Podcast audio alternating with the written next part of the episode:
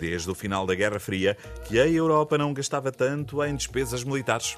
Pois, com a guerra aqui ao lado, as nações compraram armamento para se sentirem mais seguras. Tinham necessidade, tiveram de comprar. Felizmente há quem venda armamento. Um negócio bastante lucrativo, por sinal. Agora passou-me uma coisa pela cabeça. Quem vende armamento tem interesse na paz? Olha, é como quem vende guarda-chuvas não querer que chova.